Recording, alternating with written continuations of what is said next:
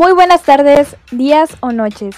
Sean ustedes bienvenidos a su programa de noticias favorito Okami Times. Yo soy Samira. Yo soy Jace. Y comenzamos.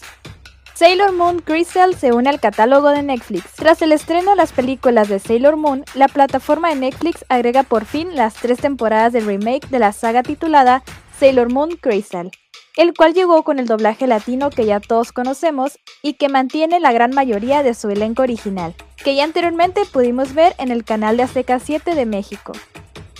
Nace Joen, un nuevo estudio de animación. Weird Studio, Cloverworks, Shueisha y Aniplex se unen. Y no, no es una nueva región de Pokémon. Por si no lo sabías, Spy Family es una serie que está de moda y que nos ha conquistado a todos y es una simple serie de espías. Se trata de un experimento entre dos compañías, Weird Studio y Cloverworks, para ver cómo le resultaba el trabajo en conjunto y qué cosas podrían salir de una unión para llevar a la vida la versión animada. Pues como habrán de suponer, el resultado ha sido más que satisfactorio.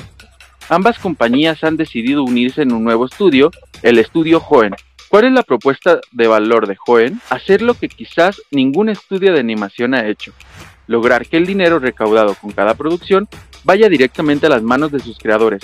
No son pocas las historias, sobre todo en Japón, sobre salarios bajísimos, malos tratos, fechas imposibles y trabajo bajo constante presión para los pobres creadores del anime que tanto nos gusta. Ese es un paradigma que esta nueva compañía busca romper bajo el lema trabajador contento es cliente contento. Pero la cosa no acaba aquí, pues Aniplex y Shueisha, exitosos distribuidores de contenidos, también se unirán a esta fiesta. Así tendremos una simbiosis en donde mientras Weird Studio y Cloverworld se encargan de una producción de contenido de calidad, Aniplex y Shueisha se encargarán de la distribución abarcando así todas las áreas del mercado de manera directa y eficiente. Si Spy Family fue solo un experimento, imagínate lo que podría venir después. Gran crossover de Attack on Titan y el videojuego Bloodline The Last Royal Vampire. Este anuncio fue dado de manera oficial por Crunchyroll Games, lo que significa que por tiempo limitado los personajes Eren, Mikasa y Levi llegarán al mundo de Bloodline, Aquí los jugadores podrán recolectar a los personajes de Attack on Titan junto con otros artículos para intercambiar recompensas, así como también completar misiones de colaboración. La experiencia musical de Crunchyroll Expo, el New Crunchyroll City Music Fest. Para la New Crunchy City Music Fest se dio a conocer que el grupo de J-pop progresivo Atarashi Gakko estará presente en el evento. Próximamente se revelarán a los artistas que se presentarán. También se anunció que los días que dure la expo los asistentes podrán disfrutar de un concierto en el que participarán un artista titular junto a una mezcla de cantantes internacionales y locales. Esta experiencia musical que se está preparando se hizo pensada en los amantes del anime, para que disfruten de la música que tanto les gusta y que pertenece a sus animes favoritos. Recuerden que el acceso al New Crunchy City Music Fest es gratuito con la entrada de Crunchyroll Expo y para ello te debes registrar en crunchyrollexpo.com. Se anuncia la segunda temporada de Star Wars Visions, esta serie de cortometrajes de animación que nos transporta a esa galaxia muy muy lejana volverá oficialmente en la primavera de 2023 con el volumen número 2.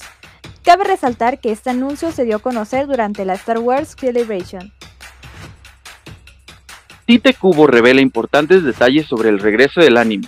Justamente este otoño daremos la bienvenida a Kurosaki Ichigo y a sus amigos de vuelta a la televisión en todo el mundo, cuando Studio Pierrot aborde el acto final del manga. Es por eso que ahora el creador de la serie ha brindado a los fans una actualización importante sobre el regreso de la escena. Y es que según Tite Kubo, el proceso de doblaje de Bleach ya está en marcha.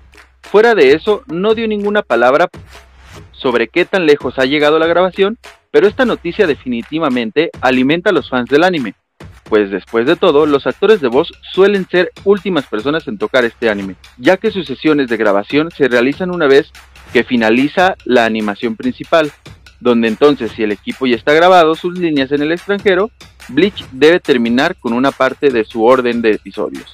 Y también se nos revela el título del primer episodio de Bleach, el cual será The Blood Warfare. Ustedes también esperan con ansia este título, y esto ha sido todo por Okami Times. No se olviden de seguirnos en nuestras redes sociales como Kamisama DN en Facebook, Twitter, Instagram y TikTok. Además les recordamos que tenemos otros programas que también les podrían gustar. Yo fui Samira.